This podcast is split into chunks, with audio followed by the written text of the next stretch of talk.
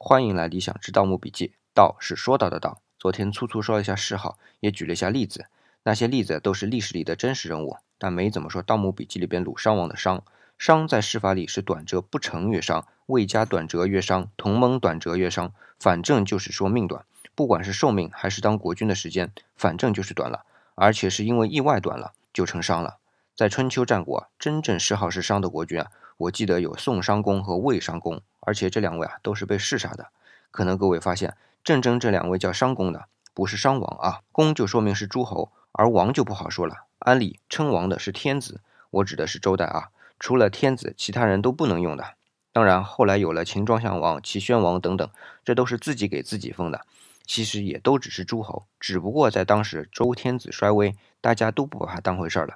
当然前提是自己还得有两把刷子，可见把不把自己当王。不是别人称你什么，而是自己看自己是什么。